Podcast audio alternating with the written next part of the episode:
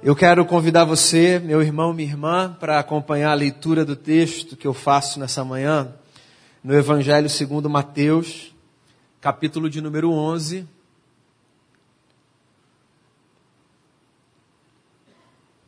Os versos 28, 29 e 30. Evangelho segundo Mateus, capítulo 11, a partir do verso 28, diz assim: o texto sagrado. Venham a mim todos os que estão cansados e sobrecarregados, e eu lhes darei descanso. Tomem sobre vocês o meu jugo e aprendam de mim, pois sou manso e humilde de coração, e vocês encontrarão descanso para as suas almas.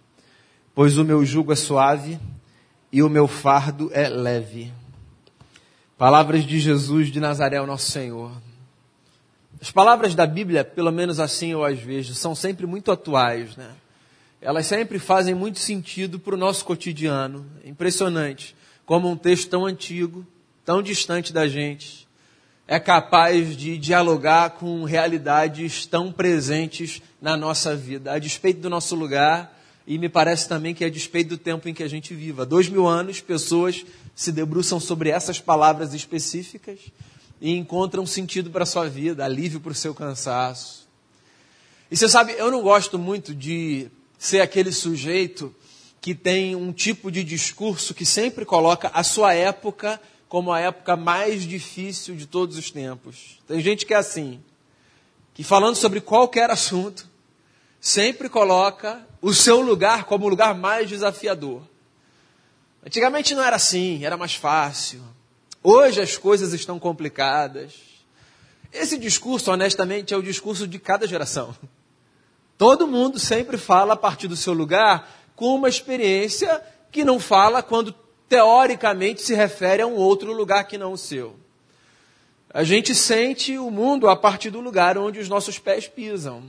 E é essa sensibilidade do mundo a partir do lugar onde os nossos pés pisam que faz com que a gente tenha uma leitura mais amplificada daquilo que a gente vê, daquilo que a gente toca, daquilo que a gente prova. Então eu não sou aqui o advogado da tese de que difícil é hoje. Antigamente era tranquilo, ou pelo menos mais fácil.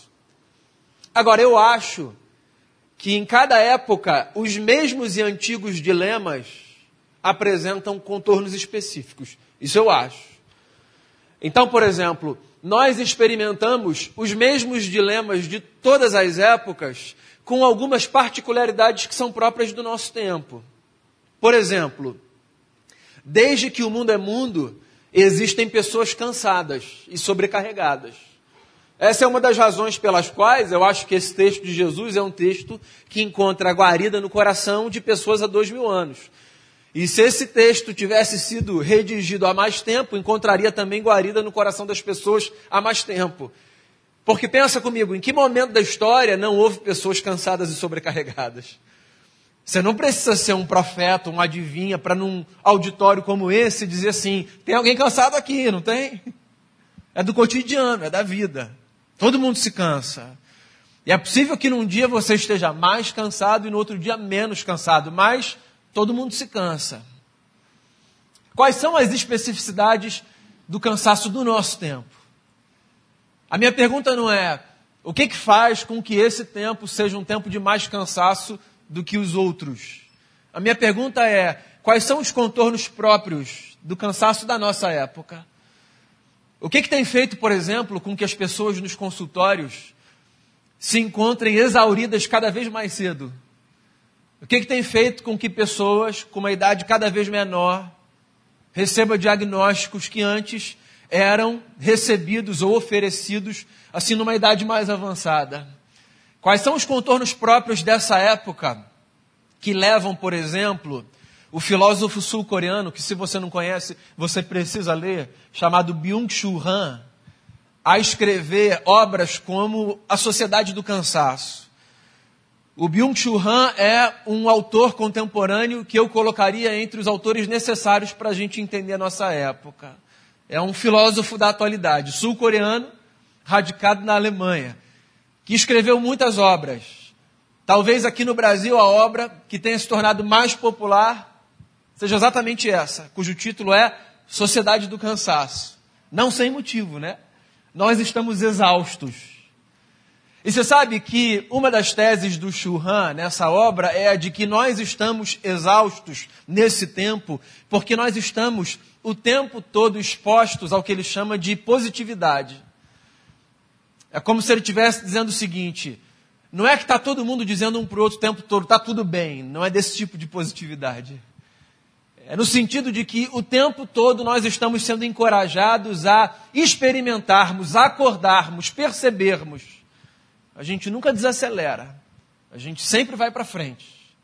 E só existe essa direção. E só existe marcha para cima, nunca para baixo. E ele diz, por exemplo, que esse excesso de positividade do nosso tempo é uma das coisas que tem feito com que a gente fique exausto. A gente não desliga.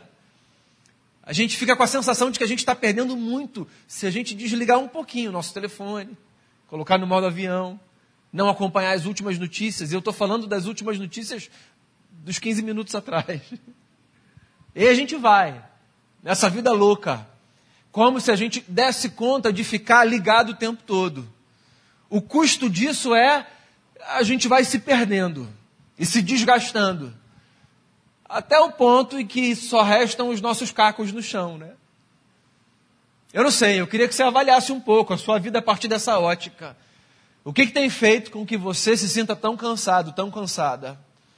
Por que, que hoje, especificamente nesse tempo, você tem chegado no final do dia tão exausto, às vezes sem que tenha feito, verdade ou mentira, um esforço físico muito grande, há outras naturezas de cansaço. Pois então, pensa nessa dinâmica da vida, que nos cansa, que nos exaure, e ouça as palavras de Jesus. É um texto curtinho. Eu vou ler aqui de novo. Venham a mim, todos os que estão cansados e sobrecarregados, e eu lhes darei descanso. Tomem sobre vocês o meu jugo e aprendam de mim, pois sou manso e humilde de coração, e vocês encontrarão descanso para as suas almas. Pois o meu jugo é suave e o meu fardo é leve. A gente não precisa gastar muito tempo aqui discutindo sobre o fato de que Jesus, ao falar para as multidões, identifica cansaço e sobrecarga, certo? Porque senão ele não falaria sobre isso. Se ele tivesse diante de um monte de gente de bem com a vida, ele não falaria o que ele falou. Jesus olha para uma gente que nitidamente está exausta.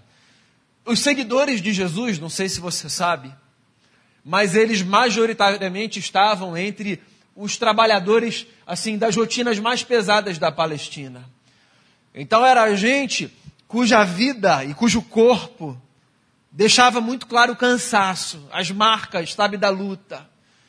E Jesus olha para essa gente e faz um convite. Vocês que estão cansados e sobrecarregados, cheguem mais perto, quero falar com vocês. Eu acho essa fala de Jesus interessante. E eu queria dividir essa fala em alguns elementos aqui que eu acho que são oportunos para a gente refletir sobre o nosso cansaço. Por exemplo, como ponto de partida, acho que quando Jesus diz assim, ó, vocês cansados e sobrecarregados, venham até mim, de alguma forma Jesus está nos provocando quanto à necessidade de nós assumirmos o nosso cansaço e a nossa sobrecarga. Porque ele não está dando nome aos bois. Ele não está chamando ninguém pelo nome. Você, que está fingindo que não está me vendo. Ele está jogando no colo dessa gente a responsabilidade de perceber por si se essa gente é uma gente que está entre a lista dos cansados e dos sobrecarregados. E você pode estar aí no seu lugar me ouvindo e pensando, mas essa tarefa não é uma tarefa muito simples. Perceber se você está cansado ou não. Eu não sei se é tão simples assim. Talvez até seja mais simples do que uns supõem perceber cansaço. Mas sabe o que é mais complexo? Admitir cansaço. É. Porque por alguma razão, parece que a gente pactuou uma convenção aqui na sociedade de que nós viveremos como se super-heróis fôssemos. Super-homem, Mulher Maravilha, pode escolher o que você quiser. Então nós fizemos um pacto de que nós vamos viver como se nós dessemos conta de tudo. E aí a gente vai avançando, fingindo que a gente dá conta de tudo. Querendo dar conta de tudo, querendo provar para o outro que a gente dá conta de tudo, querendo provar para a gente que a gente dá conta de tudo. No fundo, ironicamente, sabendo que ninguém dá conta de tudo. E é engraçado, né? Como às vezes a gente só admite, sabe, essa condição de não dar conta de tudo, quando a gente já está num lugar que a gente não consegue mais andar com as próprias pernas e que a gente precisa de alguém que nos socorra. Então eu não sei se essa é a sua experiência de maior dificuldade ou menor dificuldade de admitir cansaço, mas eu queria provocar você nesse sentido. Quanto antes você admitir para si e para quem for necessário cansaço, antes você terá também a possibilidade de se ver aliviado desse cansaço, ou do que gera esse cansaço. Então é como se Jesus estivesse olhando para mim e para você. Pensa assim. E é como se essa voz estivesse ecoando por aí. E é como se a gente tivesse nesse lugar de ou abrir o coração para essa voz entrar, ou fechar o coração para essa voz passar num certo sentido, vê se você me entende. A nossa experiência de fé depende do que a gente faz com aquilo que a gente ouve da parte de Deus. Num certo sentido, é assim. Você se abre e aquilo gera alguma coisa dentro de você. Você se fecha e aquilo passa. Como uma voz que passou, que não permaneceu. Então ouça essa fala de Jesus, porque é possível que ela seja uma fala para você. Admita o seu cansaço. Se está pesado, se está difícil, admita. Não tenha vergonha de admitir para si. Não tenha vergonha de olhar no espelho e dizer: está muito difícil, está muito cansaço, está muito pesado. E não tenha vergonha de dar o próximo passo, que é de admitir para outras pessoas. Sabe? Outras pessoas. Você não precisa admitir para o mundo. Às vezes a gente acha que a gente precisa dizer tudo para todo mundo. Esse, essa é a loucura do tempo das redes sociais. Né? A gente acha que todo mundo precisa dizer tudo para todo mundo. Eu chamo isso de síndrome de Kim Kardashian.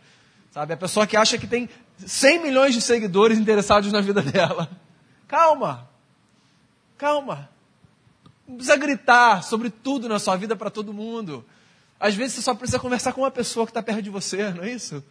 e dizer, ó, oh, tá difícil, você pode me ajudar? Às vezes é uma conversa com um que você precisa ter. Sabe, você acha que o mundo precisa saber o que está acontecendo. Aí você joga lá para todo mundo. Eu me lembro de outra fala de Jesus nesse sentido. Da loucura da gente jogar a pérola aos porcos. Porque às vezes a gente vai falando da nossa vida, assim, sabe, numa, numa suposta transparência que eu prefiro chamar de responsabilidade, e a gente vai dando visibilidade a coisas que são nossas, que a gente não precisa partilhar com o mundo. O mundo não está tão interessado assim na nossa vida. O mundo, o mundo é muita gente. Agora, é possível que alguém perto de você esteja interessado em ouvir o que você tem a dizer. Aí você vai conversar com essa pessoa. E não é que essa pessoa dá conta de te ajudar mais do que o mundo. É, porque a gente acha que o mundo vai ajudar a gente. Mas quem ajuda a gente é quem está perto, é uma pessoa, é outra. Então diga que você está cansado se você estiver cansado.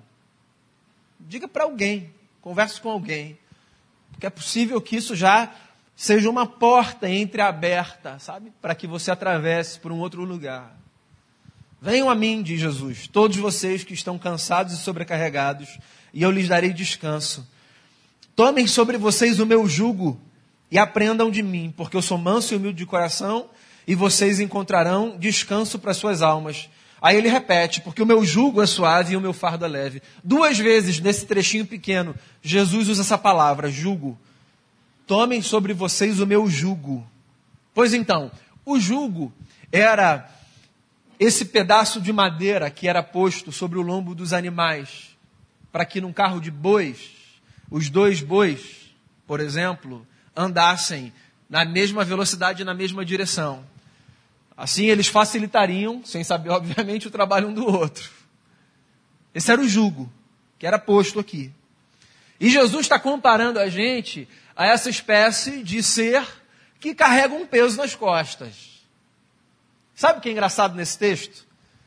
Jesus não diz assim, ó, venham vocês cansados e sobrecarregados, venham, eu vou aliviar o cansaço de vocês. Joguem fora o jugo. Jesus não diz isso ele diz: tomem o meu jugo. O que significa dizer, não tenham a ilusão de que a vida não será pesada, porque há um peso próprio da vida. A discussão é se a gente precisa carregar o peso que a gente carrega. Porque às vezes a gente carrega sobrepeso, desnecessariamente. A gente dá um mole e a gente coloca mais peso sobre os ombros, sem precisar. Quantas vezes na vida você já fez uma autoanálise, parou para refletir, tomando um café, conversando com alguém, mas pensando em si, e você percebeu que boa parte das coisas que você fazia você não precisava fazer quantas vezes? Verdade ou mentira? Quantas vezes você se percebeu se dedicando a agendas, a projetos, a pessoas, a conversas que não precisariam ter acontecido? Quanta importância demasiada a coisa que devia importar de menos. Engraçado a dificuldade que a gente tem de administrar peso na vida. Então a gente vai seguindo, e dependendo do seu temperamento, da sua personalidade, você vai permitindo que os outros coloquem cada vez mais peso sobre você, sabe? Tem gente que é assim. O sonho do outro que deseja projetar sobre os outros o seu próprio cansaço. Não oferece nenhuma resistência. O camarada vai jogando peso, ele vai matando no peito. Vai jogando peso, ele vai matando no peito. E ele vai colocando aqui nas costas. E quando ele vê, ele está carregando o peso de um mundo que ele não precisava carregar. Ninguém dá conta de carregar o peso do mundo. A vida é pesada. Mas será que todo peso que a gente carrega, a gente precisa carregar? Peso vai ter. Então, se fizeram um convite para você do Evangelho, dizendo assim: ó, vem para Jesus, não tem peso, posso falar? Mentiram para você. tem peso. A pergunta é: que peso é esse? Agora, sabe de um negócio? Jugo não era apenas essa palavra que designava o pedaço de madeira que era posto no ombro dos animais. Jugo também era, nas tradições rabínicas de Israel, uma palavra que designava a medida de um rabino. Então, todo rabino em Israel tinha o seu jugo. Jugo era a forma como um rabino interpretava a lei de Moisés. Então, por exemplo, havia dois rabinos muito famosos nos dias de Jesus, que representavam duas escolas, uma mais conservadora, outra mais liberal. Hilel e Shammai. Hilel tinha o seu jugo. Shammai tinha o seu jugo. Jesus tinha um jugo também, como rabino que era. E quando ele diz assim, ó, tomem o meu jugo sobre vocês, Jesus também está desafiando aquela gente a repensar a sua forma de ler religião. É como se ele fosse um novo líder nessas tradições rabínicas do seu tempo, oferecendo uma interpretação da lei de Moisés. E nessa perspectiva, a fala de Jesus fica, pelo menos a mim, muito interessante, porque ela coloca sobre a mesa um outro ponto. Essa fala de Jesus coloca sobre a mesa o fato de que, às vezes, o jugo religioso que a gente carrega é mais pesado do que a gente deveria carregar. A religião também é um espaço fomentador de carga e sobrecarga. E eu acho que a pergunta que Jesus está provocando a gente aqui a se fazer é se a carga e a sobrecarga que a gente carrega do ponto de vista religioso, de fato é uma carga e uma sobrecarga que a gente precisaria carregar. Eu tenho uma tese para mim, eu coloco isso como missão de vida, tá? Pastoral. Para mim, a experiência religiosa precisa necessariamente fazer com que as pessoas se sintam mais leves. Precisa. Isso é uma missão para mim. No dia em que a minha pastoral for uma pastoral que faz com que as pessoas saiam daqui com mais peso nas costas, eu traí a minha vocação na minha cabeça.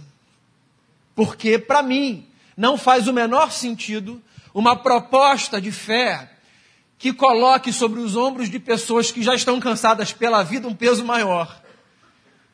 E eu sempre que penso e repenso a minha pastoralidade, eu penso e repenso a partir de alguns crivos, esse um deles, talvez dos mais importantes. Eu não posso fazer com que uma comunidade que venha num domingo de manhã, num domingo de noite ou qualquer outro dia da semana para um espaço como esse venha para sair daqui mais cansada. Não é possível que o domingo torne a segunda mais difícil. A segunda já é difícil por si, certo? Já é lenta, cansativa, não é? é mais pesada. Se o domingo tornar a segunda mais difícil, eu acho que a gente, a gente errou o ponto. Porque o domingo precisa tornar a segunda mais leve.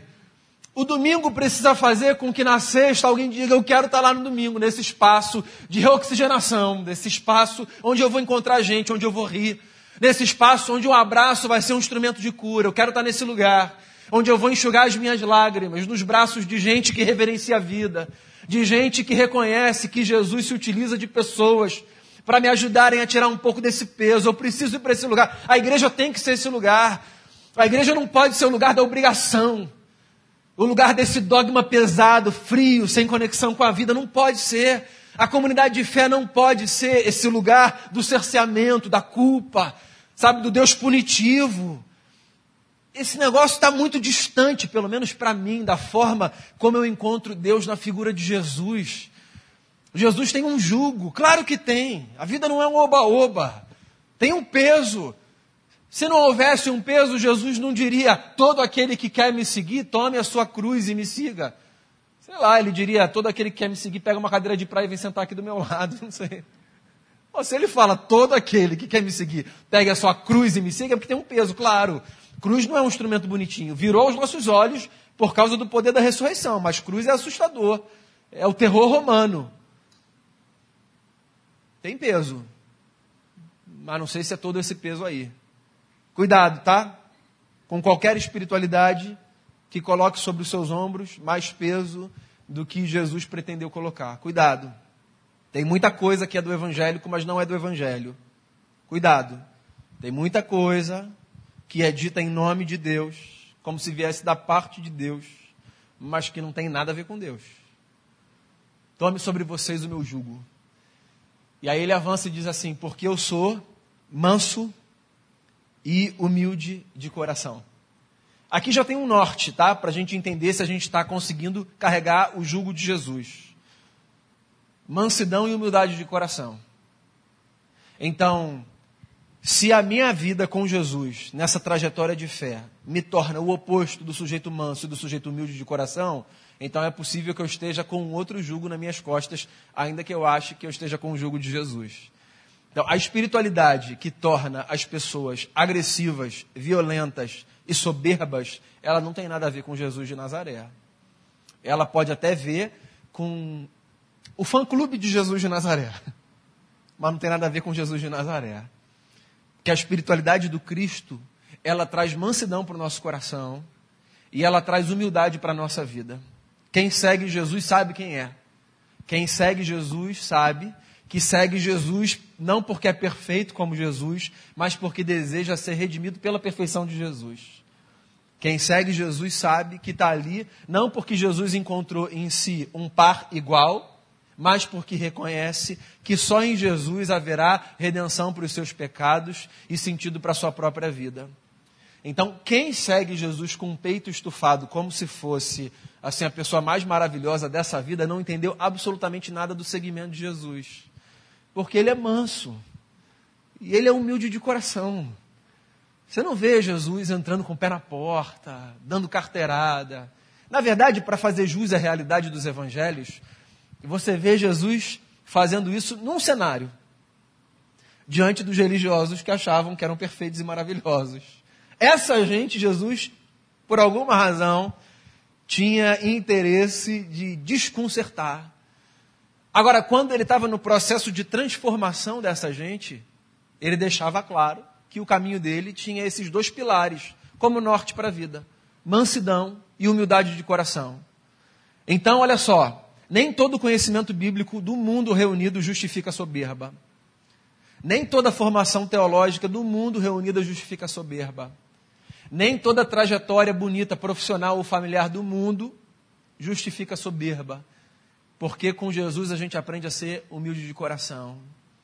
E nada no mundo justifica essa atitude intempestiva que às vezes a gente abraça, como se ela fosse demonstração de valentia, porque com Jesus a gente aprende a ser manso. Aí ele termina o texto. E ele diz assim: Vem, você que está interessado no meu jugo e que quer aprender a ser manso e humilde, vem, porque você vai encontrar descanso para sua alma. E eu acho essa construção muito interessante. Descanso para a alma. Porque geralmente a gente pensa em descanso para o corpo, né? A gente dorme todas as noites para a gente ter descanso no corpo. E Jesus está dizendo: a alma de vocês precisa descansar. Sabe qual é o nosso problema? É que quando a gente ouve a palavra alma, a gente pensa no Gasparzinho. A nossa teologia tem muito mais de Gasparzinho do que a gente admite. E alma não é esse negócio que sai. Alma literalmente é fôlego de vida, é ânimo. Então, tem gente que está com corpo de boa, mas que está sem ânimo nenhum. Perdeu o fôlego da vida. Gente que está destruída por dentro.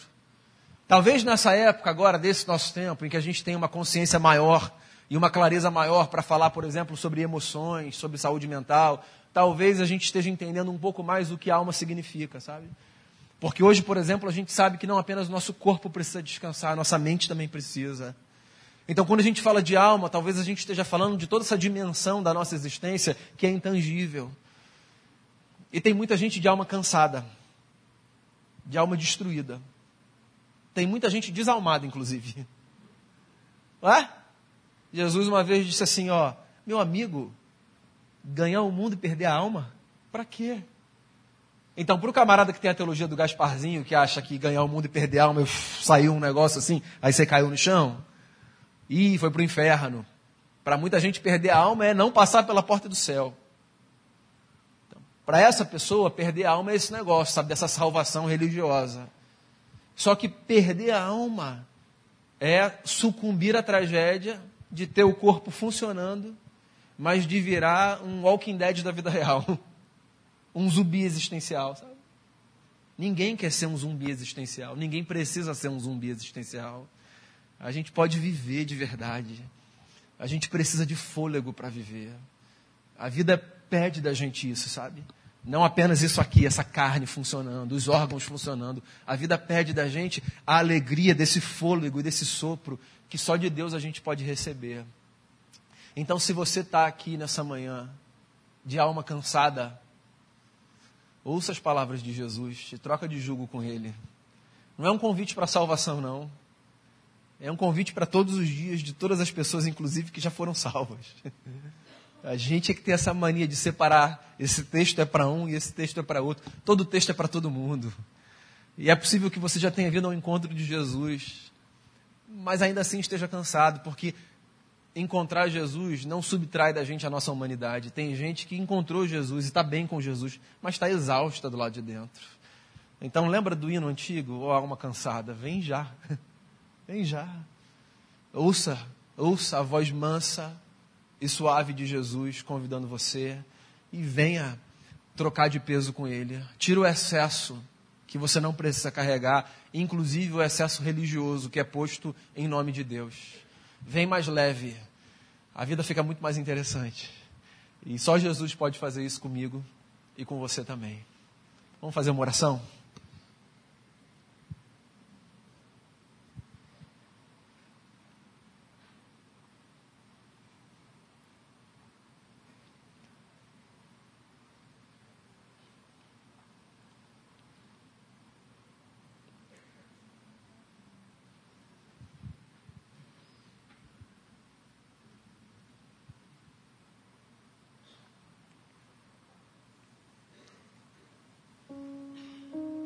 Senhor Jesus, é tão bom a gente ter em Ti esse mestre que nos ensina a ler e reler os textos bíblicos.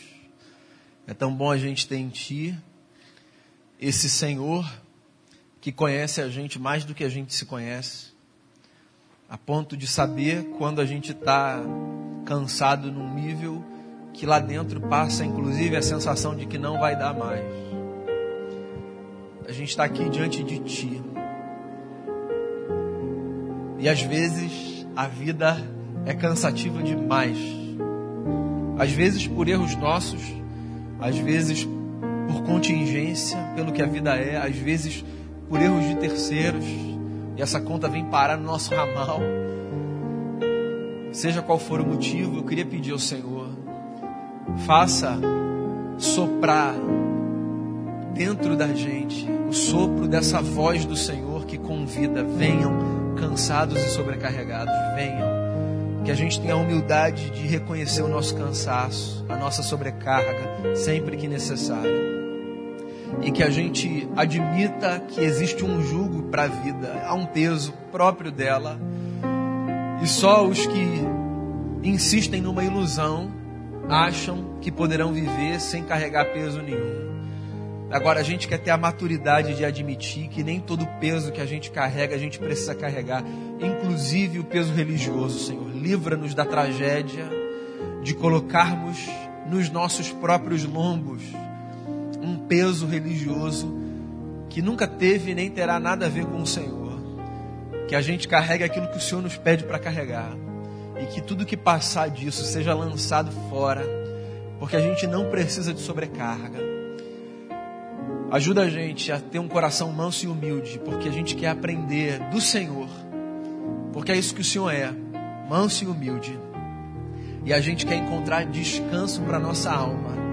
Então, por favor, mostra para gente que o Senhor continua sendo bom, Deus, que o Senhor está do nosso lado e que a gente sempre tem nessa companhia divina a possibilidade de um alívio para o nosso cansaço. Essa é a oração que eu faço por mim, pelos meus irmãos e pelas minhas irmãs.